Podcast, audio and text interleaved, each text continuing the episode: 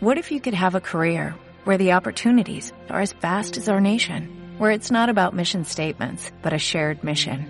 At U.S. Customs and Border Protection, we go beyond to protect more than borders, from ship to shore, air to ground, cities to local communities. CBP agents and officers are keeping people safe.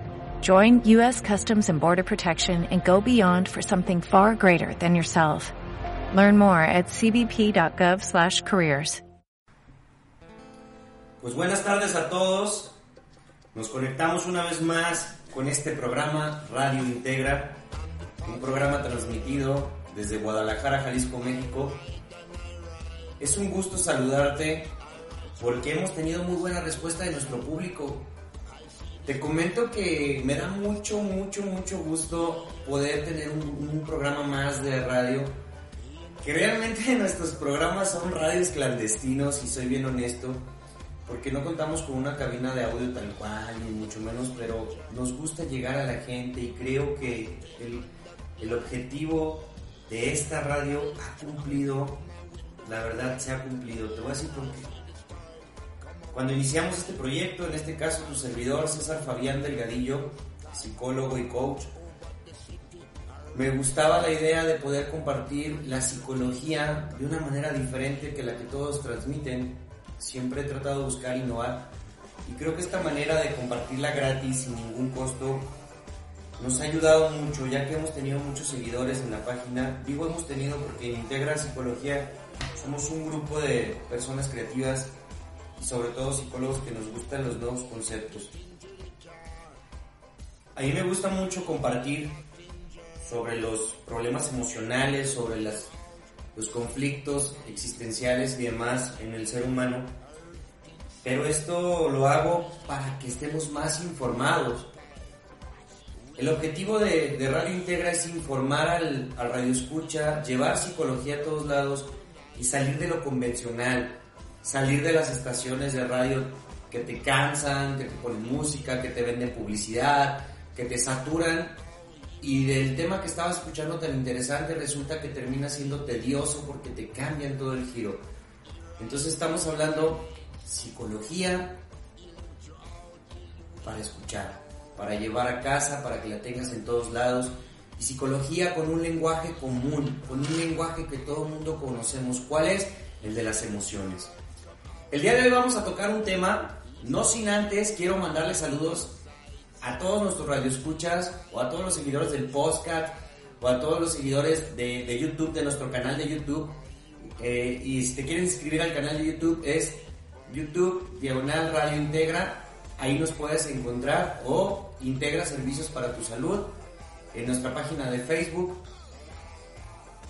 Y sobre todo mandarle saludos a toda la gente de la República que nos va saludando, pero en este caso especial quiero mandarle un saludo muy, muy, muy, muy cordial a nuestro amigo, el mismísimo Poca Castañeda de León, Guanajuato. Es un muy buen seguidor de nosotros y ha compartido muchos nuestros audios. Tengo el placer de conocerlo personalmente y de verdad quiero saludarle porque la verdad me ayuda mucho su retroalimentación y que nos esté compartiendo muchas cosas de las que él vive diariamente. Sin más preámbulo, compañeros, radio escuchas, amigos y demás, vamos a entrar con, esta, con este nuevo programa. El tema de hoy se llama ¿Cómo saber si soy dependiente emocional? El tema de la dependencia emocional encontramos en todos lados, es como un boom. Soy dependiente emocional, soy codependiente, ¿qué soy? ¿Qué soy? O sea, ¿qué es en realidad la dependencia emocional? Como para hablar de ella. ¿Cómo puedo distinguir o cómo puedo saber si yo soy una persona dependiente? Bueno, me gustaría abordar primero la dependencia emocional. De verdad, chavos, chavas, señores, señoras, quien esté escuchando, es un problema muy serio. ¿Por qué? Porque afectan el cómo un individuo o una persona se relaciona con su entorno. No solo con la pareja, aunque bueno, la pareja puede ser el escenario más habitual, como lo más típico que puedes decirle a la dependencia emocional, dependo de mi novio, dependo de mi novia, dependo de mi pareja, pero también se puede depender de los amigos, también se puede depender de los familiares, también se puede depender del dinero, depender de los, de los electrónicos. O sea, por ejemplo, ahora la dependencia que se tiene hacia Facebook es tremendísima.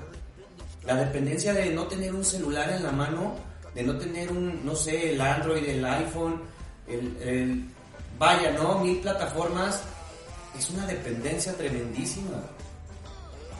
He visto casos donde se le priva a una persona de estar conectada a internet y sufre los mismos estragos o la misma, las mismas reacciones que un adicto sufre cuando se le priva de, la, la sustancia que está consumiendo. Y es de verdad, la dependencia emocional lastima, hiere y destruye.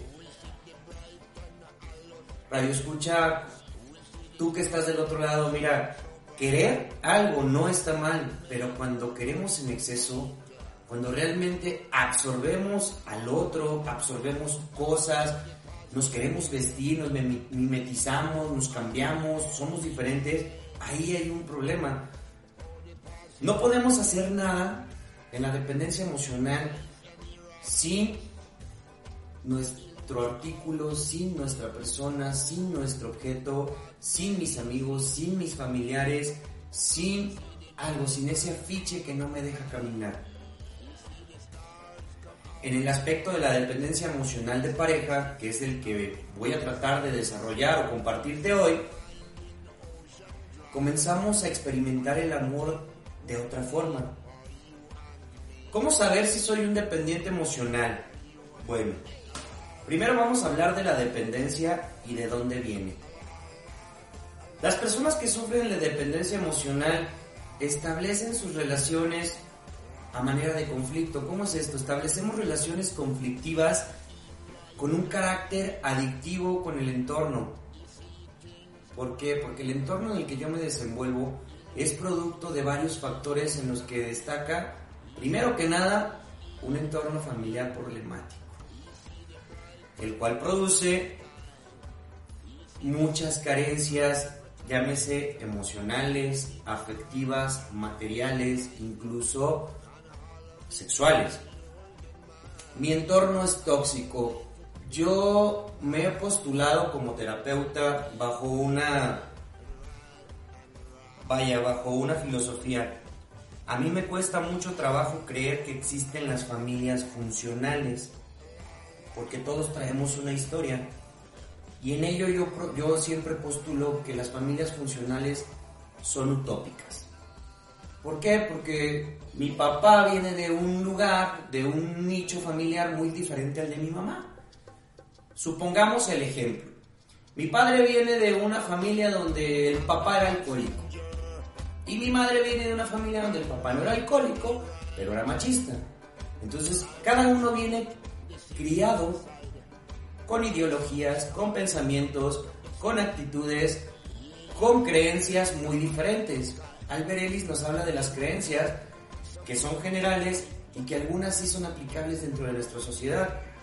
En México, en Guadalajara, mucha de nuestra sociedad se formó por emigrantes que llegaron de diferentes poblaciones aledañas a la ciudad de Guadalajara y cada uno viene con diferentes tipos de pensamiento.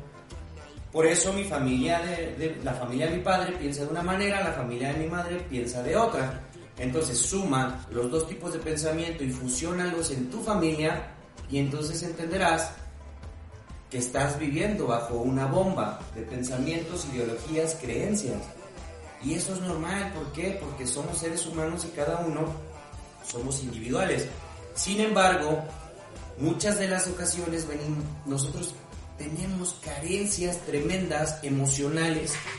¿Por qué? Porque hay quien me dice en terapia, ¿sabes qué, Fabián? Yo tenía a mi papá y a mi mamá y a mí no me faltó nada. Ok. De verdad, mi papá estuvo siempre ahí, mi mamá siempre estuvo ahí. Ok. Y bueno, ¿Tuviste un padre que te abrazara? No. ¿Tuviste una madre que te procurara? Sí, ahí estuvo siempre. Ok, ¿cuántos años te lleva tu hermano el más pequeño, el que sigue de ti, el pequeño? No, me, este, me lleva tres años. Ok, después de tres años perdiste atención. Y a los tres años tu mamá se empezó a preocupar por tu hermano o tu hermana más pequeño que tú. ¿Por qué? Porque al final de cuentas tu mamá a ti ya te veía más desarrollada. No lo hacen los papás de manera consciente, no venimos cargados con, de manera consciente con tanta información para procurar no lastimar emocionalmente. Recuerden, radio escuchas, los golpes que traemos cargando de nuestra familia son inconscientes.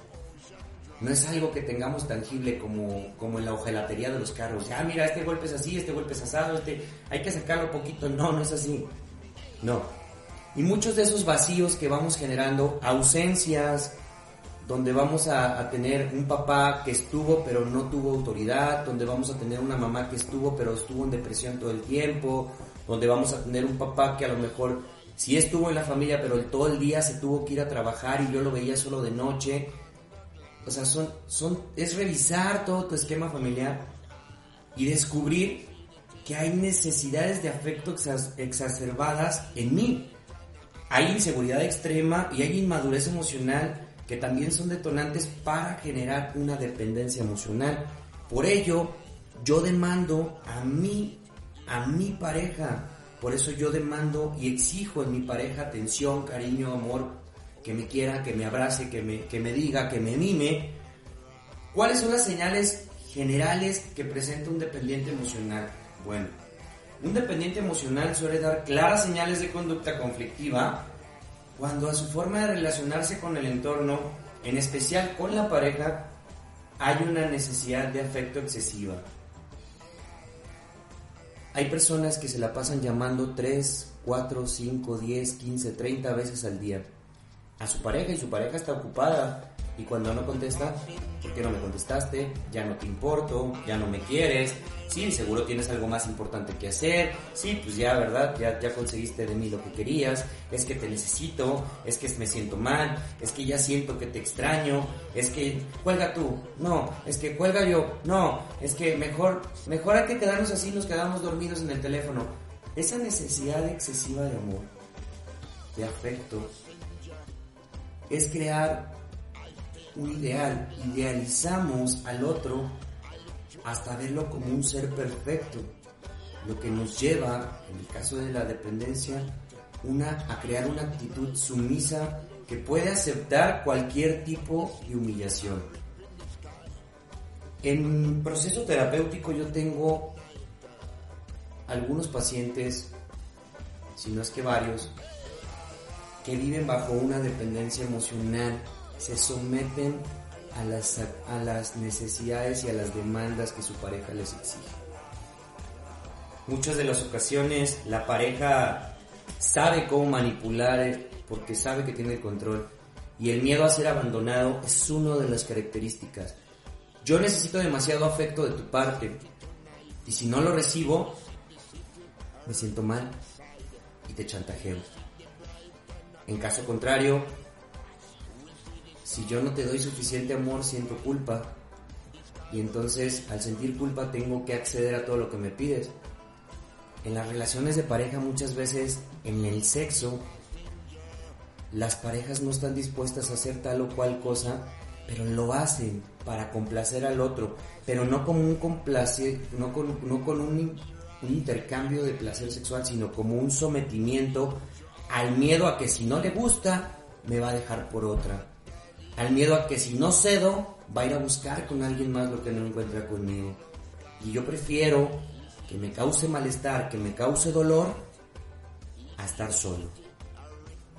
La primera señal en la dependencia emocional es tengo miedo a estar solo. No puedo tener un, no puedo estar con una pareja, no puedo durar con una pareja, o mejor dicho, no puedo durar sin una pareja más de un mes. Termino con una y empiezo con otro. O termino con una aún estando con el otro y lo termino porque me enamoré del otro. O lo termino porque me enamoré de la otra. Una persona que tiene más de tres parejas en el año tiene que revisar si es una dependencia emocional. Y no necesariamente tiene que estar cambiando constantemente. Tú puedes tener una persona una sola persona, una sola pareja durante 10 años y ser un dependiente emocional. Además hay un miedo terrible a la soledad dentro de, la, de la dependencia. Otro signo importante es miedo al rechazo. Tengo miedo de ser rechazado. Tengo miedo de no que no me quieras, por eso me visto como tú quieres, me peino como tú quieres, actúo como tú quieres, respondo como tú quieres. Es más, te doy mi celular para que revises y veas que yo no tengo nada que esconderte. Por eso no cuestiono si tú tienes dos o tres celulares porque no me interesa, porque confío en ti. Por eso, si tú quieres frijoles negros, frijoles negros te doy. Si tú quieres que te lave la ropa como te la lava tu mamá, te lavo la ropa como tu mamá lo hace. Si tú quieres un novio con carro, yo busco la forma, yo busco endeudarme, no me importa cómo, pero me endeudo. Y así no traiga dinero ni para tragar yo me endeudo para tener un carro y poderte sacar a pasear. En la dependencia emocional hacemos hasta lo imposible y nos humillamos. humillarse no es solamente arrastrarnos y tocar el suelo y llorar por esa persona, no. Escuchen, humillarte es dejar de ser tú para satisfacer al otro.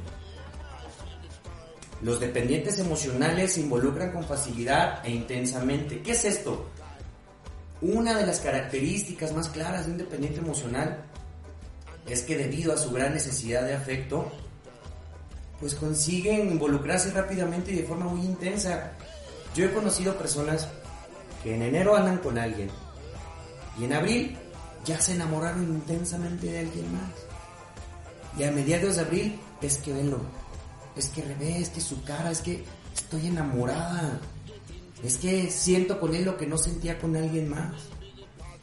Y un dependiente emocional te ama o te odia. Si te ama, te va a amar y te va a idolatrar. Y te va a generar un ideal. O sea, ¿qué es un ideal? El idealizar a alguien es construir castillos en el aire, es hacer un príncipe azul, es hacer una princesa azul. Y cuando ya no me gusta cómo es, cuando me doy cuenta, dejo de amar y empiezo a amar a alguien más soy muy intenso. Por eso en la dependencia emocional amo con intensidad, pero también odio. Y odio y quiero matar. Hay parejas que se han querido matar y matar literal. Se golpean, se lastiman, se acuchillan, se mientan la madre, se avientan objetos, se avientan cosas, se, empujan uno con el otro, tú eres puta, tú eres puto, tú sí vales, tú no vales, tú no sirves, chingas a tu madre, chingas a la tuya. En la dependencia emocional hay un carrusel de emociones, una montaña rusa constante. Hoy estoy de malas y al rato estoy de buenas. Y cuando ya estoy más o menos quiero sexo y en el sexo lloro y después que lloro quiero que me abraces porque tengo miedo de que me dejes y cuando me abrazas volvemos a tener sexo y es un sexo intenso y durísimo y agredimos y nos estrellamos y nos golpeamos contra la pared y nos lastimamos y después otra vez el carrusel de emociones, estoy enojada porque seguro lo hiciste así con tu expareja, seguro andas pensando en ella y no piensas en mí, o al revés, ¿no? Al revés. Recuerden que el idealizar a alguien hasta un punto en el que no se pueda es como poner a una persona en el lugar de Dios. Y entonces ya no consigo borrarle esas cualidades. Porque al ponerle tantas cualidades, imaginar cómo sería, cómo actuaría, imaginar cómo podría pensar cuando ya no tengo enfrente a la persona y no actúa como yo lo imaginé, pierde valor para mí por este tipo de personas o por este tipo de actitudes o por este tipo de deseo, muchas relaciones se pierden. ¿Por qué? Porque se pueden vivir de forma prematura en las etapas de su relación, lo que al cabo de poco tiempo hace que terminen desolados y sin la unión finalizada. ¿Por qué? Porque me enamoro de lo que necesito. Ahí es donde entra la necesidad, ahí es donde yo me enamoro de lo que necesito de la pareja y lo idealizo no lo acepto como es porque no me conviene, porque al aceptarlo como es es aceptar sus defectos, es aceptar que no es el 100% guapo que yo creía o la 100% buena que yo creía.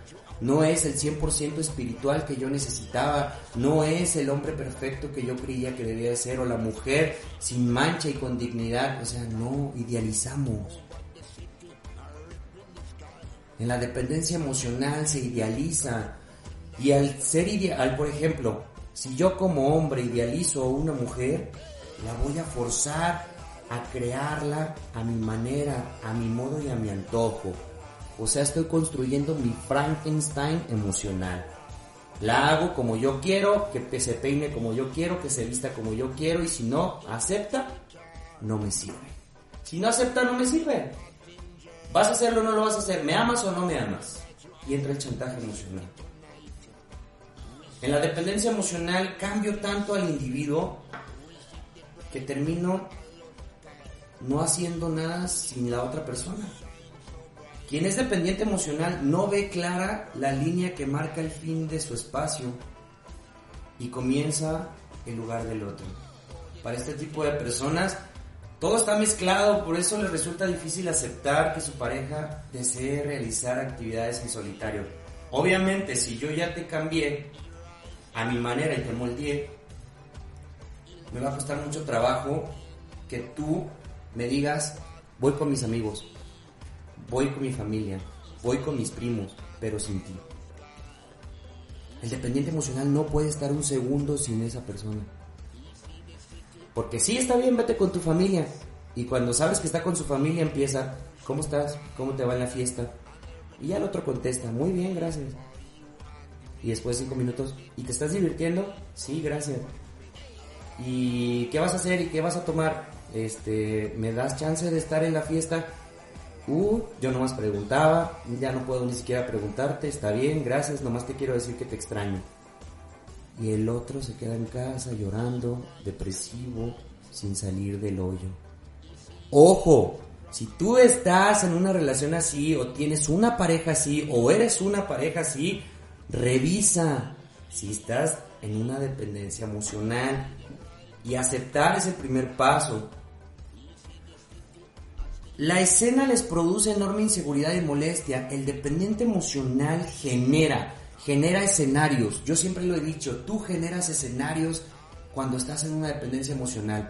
Si tu pareja no está contigo, ya generaste con quién está, con quién se acostó, con quién está coqueteando, a quién le está hablando, a quién está mensajeando, a quién le está sonriendo. Y ya sabes que si trae esa camisa azul es porque es la que se puso cuando te conquistó y entonces va a ir a conquistar a alguien. Y él nunca se pone perfume y nunca se peina de esta manera y nunca lustra sus zapatos y nunca se arregla tanto. ¿A quién va a ver? No, yo tengo que ir a ver. Y el dependiente emocional investiga y empiezas a stalkear en el Facebook. Y empiezas y buscas y buscas y buscas y creas un escenario. Y en el escenario, cuando creaste el escenario, empiezas, sí, ya sabía, por eso no me contesta, por seguro de andar de coqueto, ni se ha de poner el anillo, no, ya, y empieza tu malestar emocional. Y empiezas a vivir un tormento tremendísimo. Y todo debe de hacerse con el otro y nuevamente se cae el patrón de vivir con demasiada, con demasiada intensidad la relación. ¿Qué quiere decir esto? Yo necesito vivir todo al lado de ti, porque si no, me estás engañando, si no, desconfío de ti, si no, me estás excluyendo de tu vida, si no, ¿por qué no me presentas como tu novia? ¿Por qué no les dices que tienes novia? ¿Por qué no les dices que estoy casada? ¿Por qué no les dices que estamos casados? ¿Por qué no me llevas? ¿Por qué? ¿Por qué? ¿Por qué? ¿Por qué? Es cierto, ellos no soportan la idea de estar solos y tampoco entienden que el otro tenga ganas de estar solo. El dependiente jamás va a querer estar solo, siempre quiere estar 365 días al año, 24 horas con su pareja. Pero hay parejas que no quieren estar con el dependiente y cuando les dicen, no, no quiero estar contigo, seguro tienes otra, pues a dónde vas, con quién quieres ir, no quieres dedicarme tiempo a mí, yo, yo todo el día te lo dedico a ti, yo salgo a trabajar y me vengo contigo y en el trabajo te mando mensajes, yo espero lo mismo de ti, eso es idealizar y controlar los dependientes emocionales se convierten en parejas conflictivas, problemáticas. Hay una tendencia a escoger parejas con conflictos de todo tipo. Chécalo. En la dependencia emocional se tienen parejas con problemas de adicciones, problemas psicológicos o de comportamiento, personas con traumas o vida muy, vidas muy dramáticas. Esto viene de la necesidad de sentirse útiles y valorados tendiendo la mano a alguien que se requiere de su ayuda para de alguna forma salvarlo. El dependiente emocional necesita ocupar su vida en alguien. Así como lo oyes, necesita ocupar su vida en alguien. ¿A quién quieres rescatar? Revisa todas tus relaciones y siempre te toca la novia psicópata, le decían por ahí, ¿no? La que te sigue, la que te busca, la que te ama. Pero cuando empezaste, la ayudabas porque tú la escuchabas, tú le escuchabas hablar y hablabas 3, 4, 5 horas al día porque estaba bien bonita, estaba bien guapa. Y aguantabas todo eso porque estaba bien bonita y bien guapa. Y además decías, pobrecita, tiene problemas. O te toca el novio, el novio psicótico. ¿Cuál es? Es que sus papás no lo quisieron, lo rechazan, en su casa es el que todo mundo, el patito feo, nadie lo quiere, y pobrecito tengo que aprovechar, tengo que cuidarlo, tengo que abrazarlo, tengo que acariciarlo, tengo que mimarlo, ¿no? Y sin mí, ¿qué haría él? O sin mí, ¿qué haría ella? Y así somos. El dependiente siempre va a buscar a quien salvar. ¿Por qué? Porque así se siente útil. Hay hijos que se hacen dependientes de mamá. ¿Por qué? Porque mi mamá me ayudó cuando estaba pequeño, ahora yo la tengo que rescatar, yo tengo que salvarla. Es que pobrecita, ve lo que le hace a mi papá. Es que no, yo tengo que ayudar. Es que no. Ojo, la dependencia siempre surge cuando hay una necesidad de rescatar a alguien. El problema es que la combinación entre sentirte valorado y rescatar es una bomba de tiempo que conduce inevitablemente a una relación conflictiva. Tú buscas a quien rescatar, por eso me acerco a una pareja que tiene hijas, o que tiene una hija, o que tiene un hijo, pues pobrecita, pues ella ya no va a andar buscando, ya no va a andar de vaga, ya no va a andar de fiesta, pues entonces esta es la que me conviene y aquí me quedo. Y yo rescato a la niña, al niño, rescato a, todo lo que ella trae, incluso rescato hasta a su familia porque les doy trabajo, los cuido, los protejo y nadie dice nada. Ojo con esto, señores, son muchos ejemplos al azar, pero suceden. ¿Cuál es la salida de la dependencia emocional? ¿Cómo puedo salir de la dependencia emocional? Primero, identificando si tienes alguno de los síntomas que te he presentado, Segundo, la dependencia emocional es un problema que requiere atención psicológica y ayuda. Si quieres llevar una vida más estable, tienes que buscar ayuda. No es nada más decir, se me hace que yo soy dependiente. ¿Y qué vas a hacer?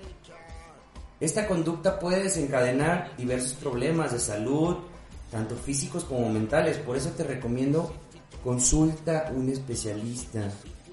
De verdad, asiste a terapia. Aquí en Integra Psicología te brindamos la atención especializada para este malestar emocional.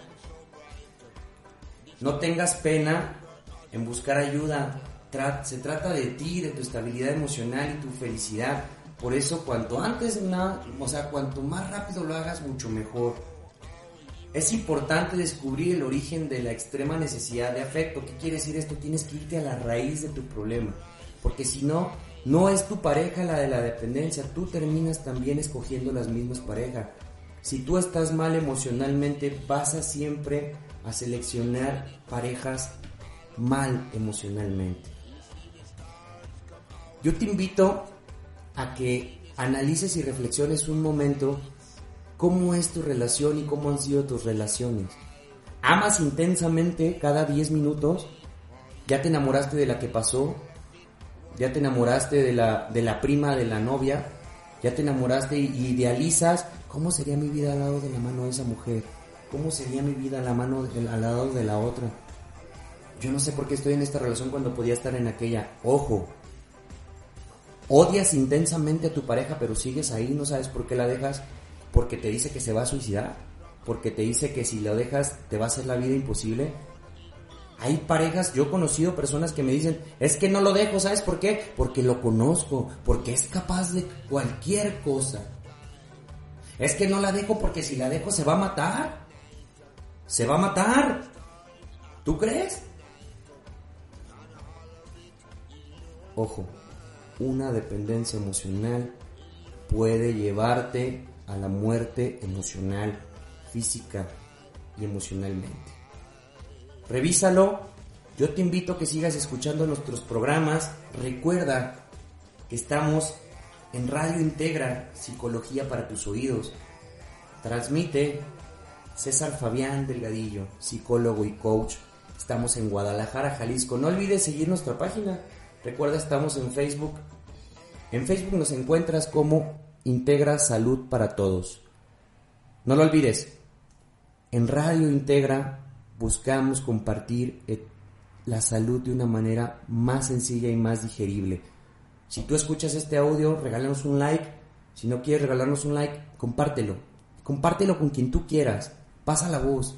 Esto no tiene costo. Recuerda, la salud mental es para todos y tú tienes el derecho de estar bien. Un abrazo, que Dios te bendiga, cuídate muchísimo. Tu servidor, Fabián Delgadillo, psicólogo y coach. Radio Integra.